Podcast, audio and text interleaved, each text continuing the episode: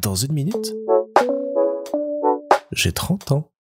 Salut Après cette année de seconde bien chargée dont j'ai pu vous parler autour de l'audiovisuel, de l'apprentissage du lycée et d'autres découvertes, est venue l'année de première. Alors contrairement à ce qu'on aurait pu penser, je n'ai pas continué la section audiovisuelle cette année-là, parce que suite à des discussions avec mes parents, je voulais essayer de mettre le plus de chances de côté de possible pour mon avenir et on m'avait du coup conseillé avec mes résultats de m'orienter vers une première et une terminale scientifique. Et avec le recul, bah, je trouve ça extrêmement dommage de juste avoir choisi une voie parce que c'était à l'époque la voie d'excellence et qu'il fallait ça pour aller vers d'autres choses après. Je pense que j'aurais vraiment apprécié euh, faire une terminale L avec euh, une option audiovisuelle pour pouvoir continuer là-dedans.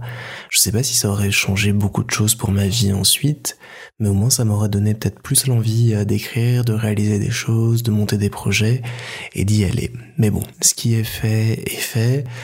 Je me suis donc retrouvé à quitter euh, le groupe que j'avais connu pendant euh, toute l'année de seconde pour euh, atterrir dans une autre classe et découvrir de nouvelles personnes. Et franchement, j'ai gagné au change parce que c'est là que j'ai vraiment découvert un groupe de potes avec qui j'ai passé énormément de temps, que j'ai énormément aimé, que j'aime toujours, même si ça fait très longtemps que je les ai pas vus. Je vous en ai déjà parlé. On a essayé d'organiser des retrouvailles, on s'est un petit peu manqué à cause d'une connerie d'avion, donc on va réessayer euh, cet été ou à la rentrée de se voir pour euh, prendre des nouvelles après dix ans.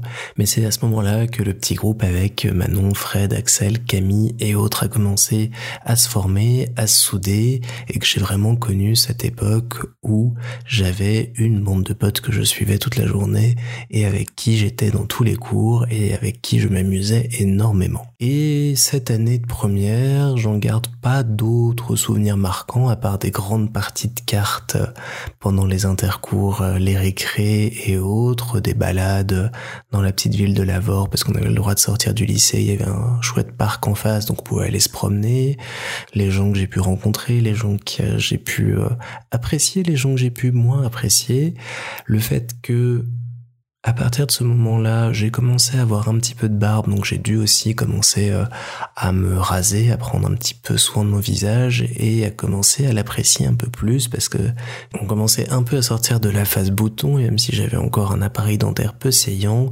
je commençais à découvrir ce qui allait devenir mon visage d'adulte que je n'aimais pas trop à l'époque et que j'ai apprécié avec le temps et les années. Au-delà de tout ça, il n'y a pas eu d'événements majeur au fil de l'année jusqu'au mois d'avril.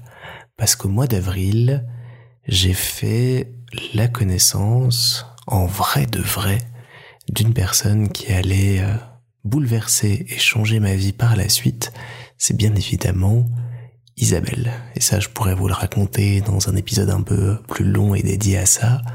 Mais ça a été vraiment le tournant et ça a amené euh, toute la suite de ma vie.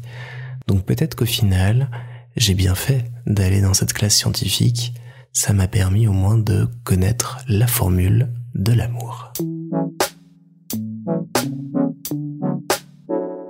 Oui, vous avez le droit de dire que cette chute est complètement niaise, je ne vous en voudrais pas.